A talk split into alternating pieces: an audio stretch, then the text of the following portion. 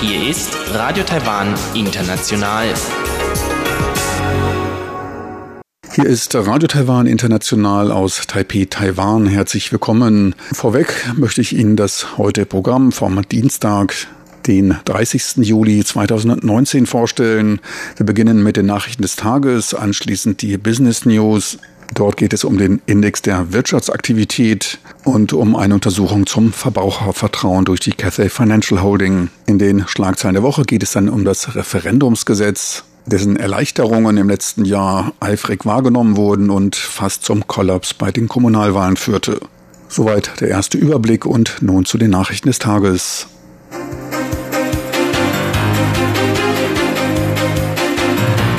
Hier ist Radio Taiwan International mit den Tagesnachrichten vom Dienstag, den 30. Juli 2019. Die Schlagzeilen. Verteidigungsministerium, keine Überschreitung der Linie der Taiwanstraße bei Übung der Volksbefreiungsarmee. Außenministerium, ein Land, zwei Systeme Modell ist fehlgeschlagen und Präsidentin Tsai empfängt Mitglieder des britischen Oberhauses.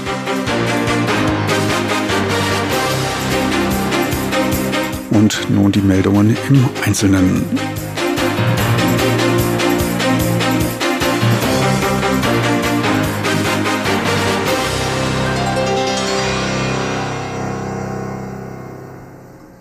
Chinas Volksbefreiungsarmee VBA überschritt bei ihren kürzlichen Militärübungen in der Nähe der Dongshan-Insel nicht die Mittellinie der Taiwanstraße, teilte Taiwans Verteidigungsministerium am Dienstag mit.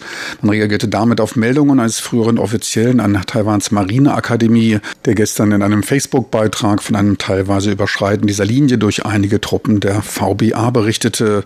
Auf der heute anberaumten Pressekonferenz bezeichnete das Verteidigungsministerium die kürzlichen VBA-Militärübungen als jährlich geplante Übungen. Die Situation um das Meeres- und Luftgebiet Taiwans sei normal. Gleichzeitig testete Taiwans Armee zwölf verschiedene Raketentypen von ihrer Militärbasis in Jiopong im Landkreis Pingdong, teilte Vizestabschef Liao Xiaoming auf der Pressekonferenz mit. 117 Raketen mit einer geschätzten Reichweite von 250 Kilometern wurden abgeschossen, darunter auch Anti-Schiffsraketen. Die Trefferquote lag bei über 95 Prozent. Die Schießübungen werden schon seit Jahren durchgeführt und standen in keinem Zusammenhang mit den Militärübungen Chinas.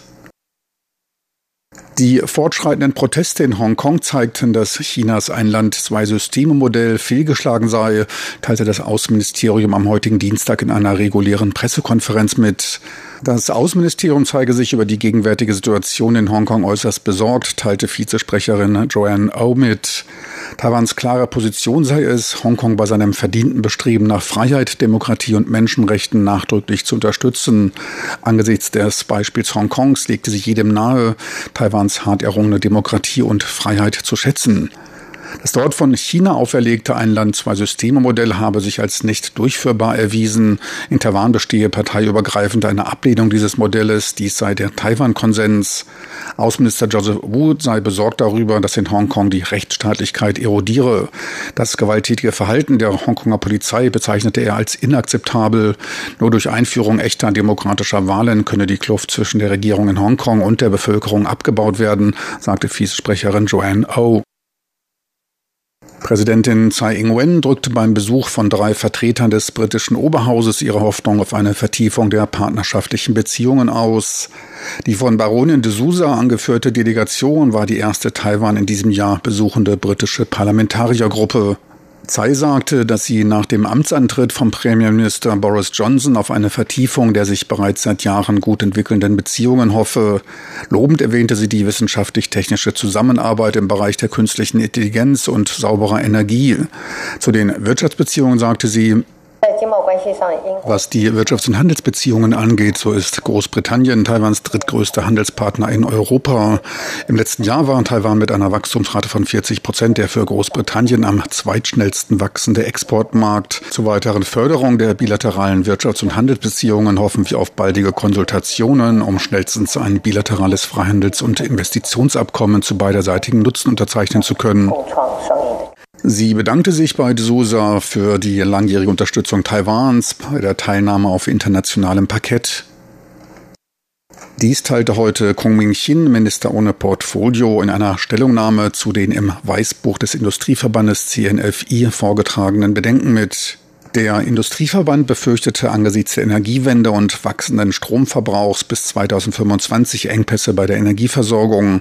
Empfohlen wurde eine Laufzeitverlängerung für die Atomkraftwerke, die als Reservekapazität bereitstehen sollten. Minister Gong führte an, dass kurz nach Regierungsübernahme am 31. Mai 2016 die Energiereservekapazität auf 1,74 Prozent sank. An 80 Tagen im Jahr habe sie bei weniger als 6 Prozent gelegen. In diesem Jahr habe sie an keinem Tag unter 6 Prozent gelegen. Energieknappheit sei so gut wie ausgeschlossen. Da keine Lagerkapazitäten für aufgebrauchte Nuklearbrennstäbe mehr vorhanden seien, könnten diese nicht mehr ausgewechselt werden. Die Frage der Endlagerung sei ungelöst.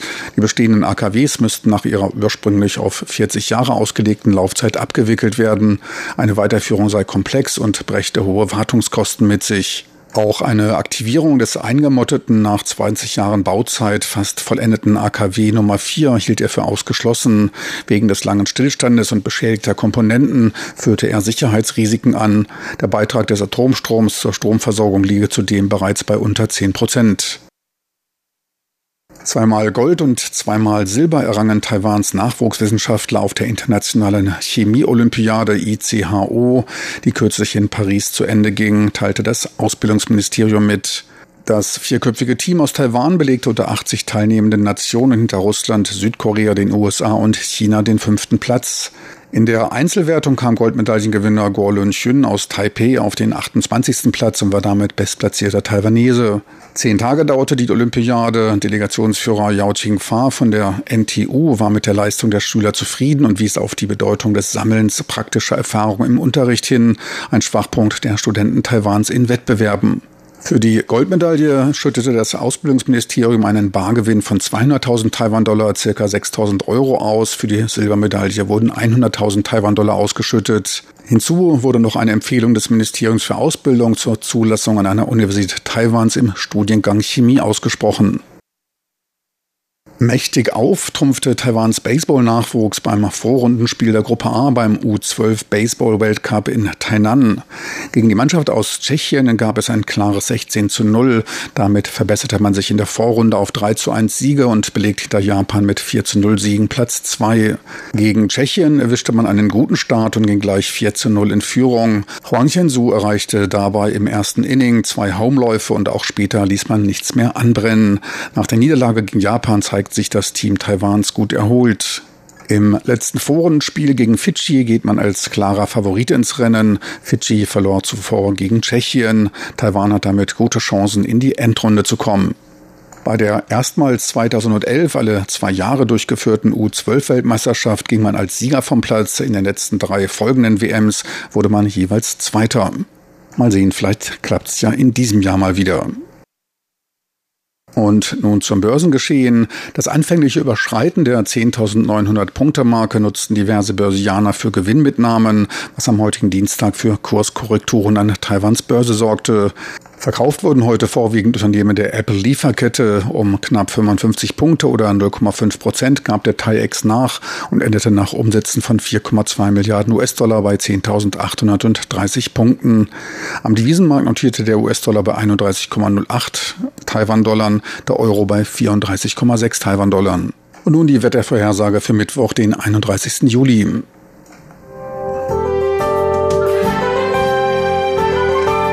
Das Wetter.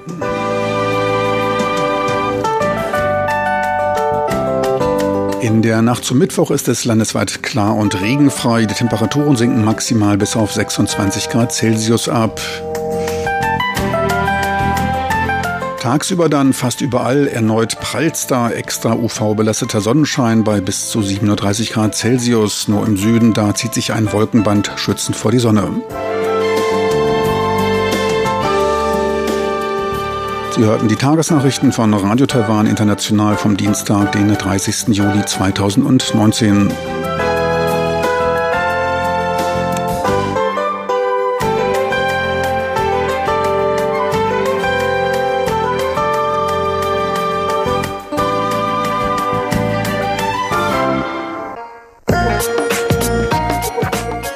Business News mit Frank Pewitz, Neuestes aus der Welt von Wirtschaft und Konjunktur von Unternehmen und Märkten.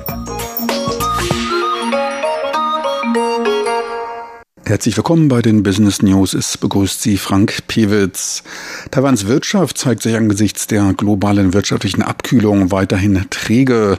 Allerdings gibt es Zeichen einer Wiederbelebung ökonomischer Aktivität, ermittelte die Landesentwicklungskommission in ihrer monatlich erstellten Einschätzung der Wirtschaftsaktivität. Der Gesamtindex der Wirtschaftsindikatoren konnte im Monat Juni gegenüber dem Vormonat drei Punkte gut machen. Zwar verblieb er damit weiterhin im blau-gelben Zwischenbereich zwischen Rezession und stabiler Entwicklung, näherte sich aber mit 21 Punkten stärker dem unteren Bereich stabiler Entwicklung an, der bei 23 Punkten beginnt. In die Rezession tritt man ein, wenn man unter 16 Punkte rutscht. Seit sechs Monaten befindet sich der Index der Wirtschaftsaktivität bereits im Übergangsbereich. Die 21 Punkte bedeuten Gleichstand mit den im April ermittelten Daten. Besser stand der Index in diesem Jahr noch nicht. Der Drei-Punkte-Anstieg liegt in den stärkeren Investitionen in Taiwan begründet, für die wegen des US-China-Handelsstreits zurückkommende Unternehmen aus China verantwortlich sind. Diese ließen die Investitionen in Ausrüstungstechnologie ansteigen. Weiter positiv wirkten sich Einkommensteuerkürzungen und staatliche Förderungen für den Reisesektor in Taiwan aus. Der Subindex für Handelsexporte erreicht dabei wieder den grünen, stabiles Wachstum ausdrückenden Bereich. Der Subindex Maschinen und elektrische Ausrüstung zeigte mit der Farbe Rot sogar Überhitzung an. Im Vormonat befand er sich noch im grünen Bereich. Ebenfalls in Grün leuchtete die Geldversorgung auf, Preisänderungen, Industrieproduktion, Lohnentwicklung in den Nicht-Agrarbereichen und auch das Geschäftsklima beim produzierenden Gewerbe blieb weiter im Übergangsbereich zwischen Rezession und stabilem Wachstum. In der Rezession im blauen Bereich befanden sich die Umsätze des Groß- und Einzelhandels als auch des Gaststättengewerbes. Für die Zukunft sieht das Verhalten positiv aus. Der Frühindikator für die Wirtschaftsaktivität der nächsten drei bis sechs Monate stieg gegenüber dem Mai um 0,33 Punkte und damit im sechsten Monat in Folge. Trotz der Anzeichen verbesserter globaler Nachfrage als auch der Binnennachfrage ist der Handelsstreit zwischen Washington und Beijing weiter ungelöst. Auch das Brexit-Anliegen steht noch im Raum. Deren Auswirkungen auf das lokale Wirtschaftsklima sollten weitergehend untersucht werden.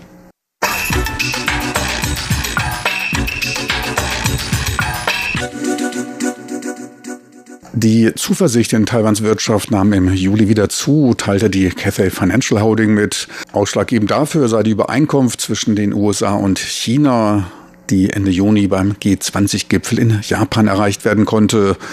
Präsident Trump und Staatspräsident Xi einigten sich darüber, momentan keine Strafzölle zu verhängen, was wieder Raum für Gespräche schafft. Gleichzeitig wurden einige Handelsverbote für Telekom-Ausrüstung an chinesische Unternehmen wieder aufgehoben. Die Umfrage wurde allerdings in der Folgewoche durchgeführt und stand damit ganz im Zeichen des Gipfels. Zwar überwogen die Pessimisten bei der Befragung weiterhin recht deutlich den Anteil der Optimisten. 35,4 Prozent gaben an, dass sich die Wirtschaft in einer schlechteren Verfassung als vor sechs Monaten befand. 23,6 Prozent hingegen empfanden eine Verbesserung. Es verblieb damit ein Negativsaldo von 11,9 Prozent. Im Vormonat betrug dieser allerdings noch gut 20 Prozent. Eine relative Verbesserung also bei der Bewertung des momentanen Zustandes und auch in die nahe Zukunft blickt man etwas zuversichtlicher. Der Überhang bei den Pessimisten, bei den Erwartungen für die nächsten sechs Monate baute sich von 16,6 Prozent auf 7 Prozent ab. Leichte Verbesserung wurde für die nächsten sechs Monate erwartet. Der Negativsaldo sank von 24,4 auf 23,2 Prozent. Bei der Einschätzung des Status quo hatten die Pessimisten einen Überhang von mehr als 25 Prozent, 0,4 Prozent mehr als im Vormonat. Von Aufbruchstimmung am Arbeitsmarkt kann daher nicht geredet werden. Deutlich verbessern konnte sich die Stimmung am Aktienmarkt. Dazu trug das neue Hoch des Standard Poor's 500 bei. Mittlerweile geht jeder Vierte in Taiwan davon aus, dass der TAIEX die 11.000 Punkte Marke überschreiten wird. Noch im Januar war es lediglich jeder 20. Knapp ein Drittel das sieht den TAIEX in den nächsten sechs Monaten zwischen 10.500 und 11.000 Punkten stehen. Gleichzeitig stieg die Risikobereitschaft bei Aktieninvestitionen wieder deutlich an.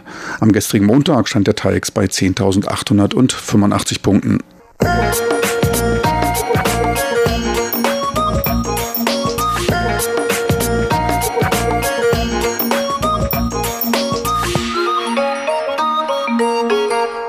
Weiter geht's nun mit den Schlagzeilen der Woche und Zubich und Sebastian Hambach. Thema der heutigen Woche ist die Gesetzgebung für Referenden.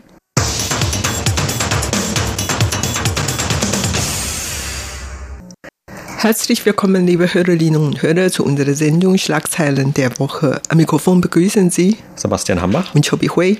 Vor kurzem wurden hier in Taiwan Änderungen am Referendumsgesetz verabschiedet und diese Änderungen wurden viel beachtet und im Vorfeld auch lange diskutiert, denn sie sind eine Reaktion vor allem auf die Durchführung der Referenden vom vergangenen Jahr. Da hat es im Zusammenhang mit den Lokalwahlen insgesamt zehn Referenden gegeben, die zusammen abgehalten wurden. In Taiwan ist das so eine Tradition gewesen oder war sogar auch verankert, dass man diese Referenden zusammen mit großen Wahlen stattfinden lässt, um dann auch sicherzustellen, dass möglichst viele Leute bei diesen Referenden abstimmen können. Aber im vergangenen Jahr hat das Ganze dann zu einigem Chaos geführt, denn anscheinend war die Wahlkommission als Organisatorin dieser Wahlen etwas damit überfordert, diese beiden Dinge zu vereinbaren oder gleichzeitig stattfinden zu lassen. Und das lag an der großen Menge an Referenten, die es gab. Also wie gesagt, zehn Stück. Und gleichzeitig dann noch diese Kommunalwahlen, bei denen es auch in ganz Taiwan darum ging, über 10.000 Ämter zu besetzen. Und all das hat dann dazu geführt, dass es bei der Auszählung teilweise stundenlangen Verzögerungen gab. Und das hat dann auch etwas die Legitimität der Wahlergebnisse damals in Frage gestellt, zumindest aus der Sicht natürlich auch von einigen Wahlverlierern, wie zum Beispiel dem Bürgermeister Kandidaten der Guomindang für Taipei, der auch dann im Anschluss gefordert hatte, dass das Wahlergebnis annulliert wird. Und auf jeden Fall war man sich auch überparteilich einig, dass es in Zukunft nicht mehr dazu kommen sollte, zu diesen langen Wahlschlangen und dass man das Recht der Wähler sicherstellt, noch vor Ende des eigentlichen Wahlschlusses seine Stimme abzugeben, ohne schon beeinflusst zu werden von Ergebnissen, die natürlich jetzt durch die Medien dann immer wieder verbreitet werden. Und diese Referendumsgesetzänderungen sind eben dann auch eine Reaktion darauf. Und unter anderem hat man dann schon festgelegt, dass in Zukunft diese Wahlen und Referenden getrennt voneinander abgehalten werden. Und zwar in Zukunft alle zwei Jahre wird einmal ein Referendum stattfinden. Und wie viele Themen dann gleichzeitig abgestimmt werden, das ist keine Beschränkung. Also überhaupt dann in Zukunft am vierten Samstag in August jede zwei Jahre einmal stattfinden. Außerdem sind einige Fristen verlängert worden. Zum Beispiel für die Sammlung der Unterschrift ist von jetzt 30 Tage auf in Zukunft 60 Tage verlängert und die Vorankündigungsfrist ist auch von jetzt 28 Tage vor der Abstimmungstag auf 90 Tage verlängert. Und all diese Veränderungen haben das Ziel, dass die Gesellschaft und die Regierung überhaupt in Zukunft genug Zeit haben, über die Inhalte der Referendumthemen zu diskutieren und Meinungsaustausch stattzufinden. Also bei dem letzten Referendum hat man festgestellt, dass es viele Fehler gibt. Zum Beispiel, wie du vorhin gesagt hast, man muss ja so lange warten, um für Referendum abstimmen können. Das ist zum einen. Zum zweiten waren damals gleichzeitig zehn Themen abgestimmt werden sollten. Dann viele Leute, viele Beteiligte wussten eigentlich gar nicht von dem richtigen Inhalt des Referendums. Und viele hatten damals sogar noch äh, Notizen Zettel mitgebracht zu der Wahllokale und hat einfach ähm, abgestimmt nach dieser Zettel und so weiter. Und weil das alles so schnell stattgefunden hatte, hat man die Wahlbeteiligte wirklich nicht ganz genau, worüber die abstimmen sollte. Und die Gesellschaft hat auch nicht rechtzeitig über alles diskutiert. Viele kennen die Themen überhaupt nicht gut aus und so. Daher man, wie gesagt, dann diese ähm, Notizzettel Zettel mitgebracht, um alles das zu ändern. Und vor allen Dingen, wir die Regierung jetzt dann, dass alle Leute über die Themen reichlich diskutieren können, so alle Fristen jetzt dann verlängert wurden. Und außerdem, man soll vielleicht in Zukunft auch noch darüber diskutieren, ob eine elektronische Unterschriftensammlung notwendig ist und wie das realisiert werden könnte. Und darüber wird dann auch bald im Parlament diskutieren. Und außerdem, man hat auch noch gesagt, bei der Referendumstag soll zu einem Feiertag geändert werden. Das heißt, an diesem Tag soll jeder arbeitsfrei haben, damit die bei dem Referendum abstimmen gehen können. Genau, und Wie gesagt, also vor allem dient diese Änderung dazu, vor allem eben diese Trennung von großen Wahlen und den Referendentagen oder diesem einen Referendumstag, wie er jetzt ja stattfinden soll, dazu, dass man eben nicht mehr diese großen Menschenmengen hat. Und zum Beispiel auch der Kontrollhof in Taiwan, der unter anderem für die Kontrolle von Beamtenverhalten oder auch von Behörden zuständig ist, der hat erst im Juli dieses Jahres noch einmal bekräftigt, dass tatsächlich damals die Zentrale Wahlkommission einige Fehler begangen hat bei der Organisation der Wahlen und dann eben auch mitverantwortlich dafür gewesen sei, dass es zu diesem großen Chaos kam oder zu diesen Unstimmigkeiten im Anschluss an die Wahl. Vor allem hier in Taipeh waren ja sehr viele Wahllokale davon betroffen, wo die Leute dann wirklich also noch viele, viele Stunden nach dem eigentlichen Wahlschluss in diesen jeweiligen Wahllokalen waren und dort angestanden haben und zum Beispiel auch kritisiert wurde, dass diese Wahlkommission im Vorfeld zwar einige Simulationen durchgeführt habe, also über 100 Stück, und dabei auch schon festgestellt habe, dass es diese Probleme geben könnte, aber trotzdem, man konnte wohl nicht wirklich dann mit diesem Ansturm umgehen, wie er dann stattgefunden hat. Und jetzt kann man natürlich davon ausgehen, wenn diese großen Wahlen von den Referenten getrennt sind, dass dann zunächst einmal weniger Leute zu diesen Referentenabstimmungen überhaupt hingehen, denn das sind wahrscheinlich dann nur noch die Leute, die eine stärkere Meinung dazu haben, also ob man jetzt eher für oder gegen ein Thema ist, denn man kreuzt ja immer nur Ja oder Nein an, ob man dieser Referendumsinitiative zustimmt oder nicht. Aber das wird jetzt natürlich auf der anderen Seite auch kritisiert, vor allem von der größten Oppositionspartei, der Kuomintang, die sagt, gerade diese Trennung könne jetzt eben dazu führen, dass gar nicht mehr genug Leute an diesen Referenden teilnehmen und dass damit dann eben jede Initiative zum Scheitern verurteilt ist, weil eben gar nicht die Leute mobilisiert werden können, um überhaupt dann bei einem Thema abzustimmen, sei es jetzt dafür oder dagegen. Aber normalerweise sind natürlich die, die ein Interesse haben, dass die Initiative durchkommt, eher dafür, dass möglichst viele Leute hingehen. Und es war ja auch gerade so bei diesen zehn Referenden im vergangenen Jahr, dass viele davon auch von der Oppositionspartei mitgetragen wurden oder in deren Sinne stattgefunden haben. Dabei ging es zum Beispiel um eine Gesetzesänderung, die Taiwans Atomausstieg bis zum Jahr 2025 ursprünglich festgesetzt hatte und diese Zielvorgabe, die musste jetzt aus diesem Energiegesetz dann wieder gestrichen werden. Oder es ging auch um eine bestimmte Initiative gegen die Homo-Ehe in Taiwan, die ja mittlerweile umgesetzt worden ist.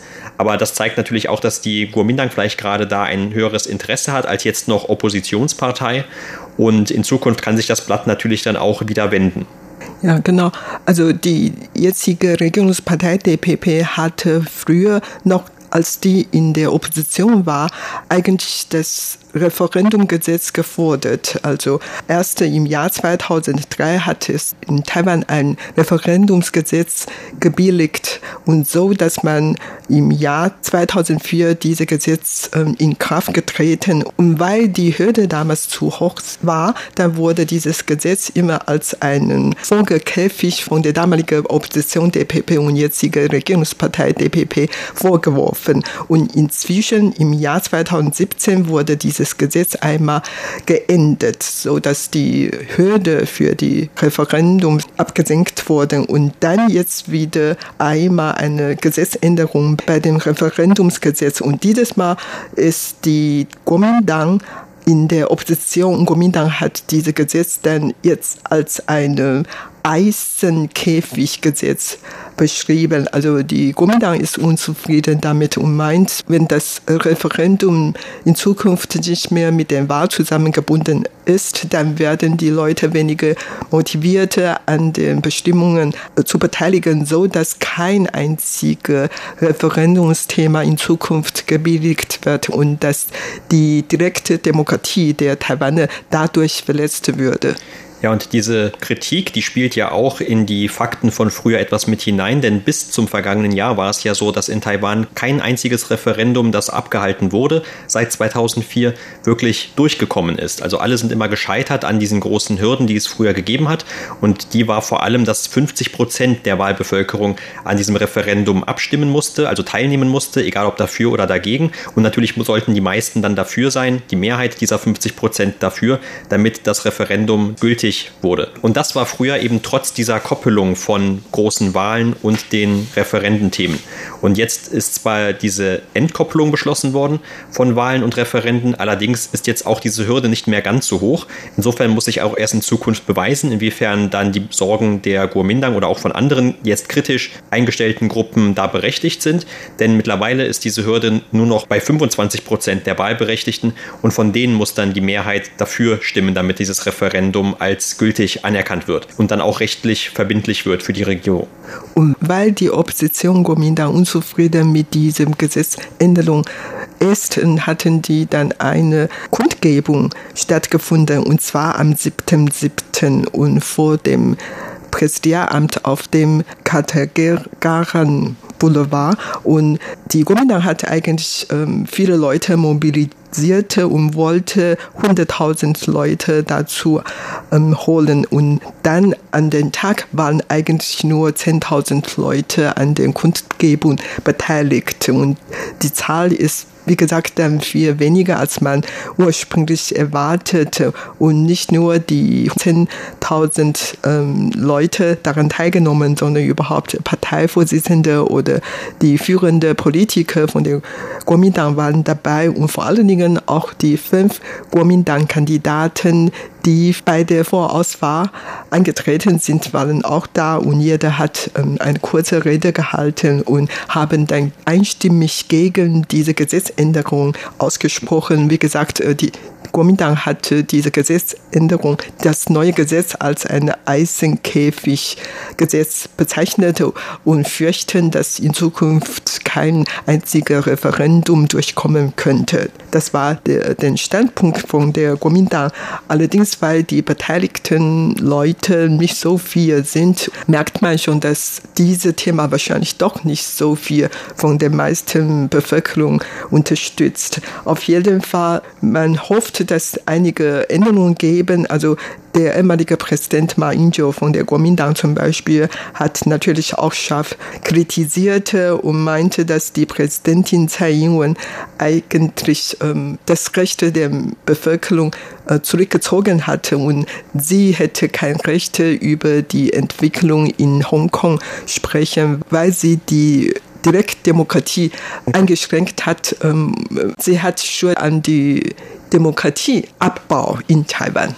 Die DPP-Regierung sieht das dann natürlich wieder ganz anders und der Premierminister hatte schon im Vorfeld diese damals dann geplanten Änderungen am Referendumsgesetz verteidigt und hatte eben besonders darauf hingewiesen, dass seiner Ansicht nach oder auch der Ansicht vieler in der Regierung nach die Referenden auch im vergangenen Jahr missbraucht werden oder auch in Zukunft dann missbraucht werden könnten. Unter anderem eben, weil die Hürden ja im Vergleich zu früher verhältnismäßig niedrig sind. Und das könnte dann eben auch dazu führen, dass es besonders viele Referendenanträge gibt. Und eben war ja auch gerade diese Absenkung der Hürden dafür verantwortlich, dass es überhaupt im letzten Jahr so viele Referendenvorschläge gegeben hat. Und die Regierung hat ja auch in der Vergangenheit immer wieder auf die Gefahren durch Falschinformationen hingewiesen oder auf den Einfluss von chinesischer Seite, gerade eben im Rahmen von Wahlen, aber auch generell auf die Politik in Taiwan. Und für die Regierung ist natürlich dieses Vorgehen jetzt auch dann zum Teil eine Reaktion darauf, gegen diese Einflüsse vorzugehen, indem man dann versucht, eben die Schranken doch wieder ein wenig anzuheben, zum Beispiel auch mit Blick auf die Unterschriftensammlungen in Zukunft, damit eben nicht wieder wie in der Vergangenheit über 10.000 Verstorbene an diesen Petitionen für die Referenten teilnehmen können, wie das wohl im vergangenen Jahr der Fall war, wie sich das später bei den Überprüfungen herausgestellt hat. Das war's für heute in unserer Sendung Schlagzeilen der Woche. Vielen Dank für das Zuhören. Am Mikrofon waren Sebastian Hambach und Chobi Hui.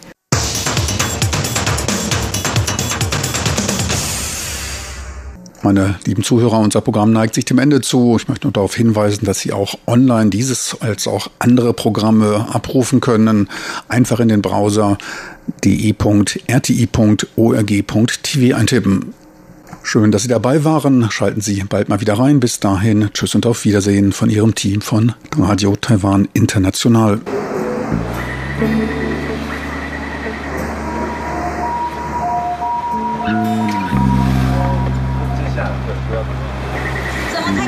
Thank.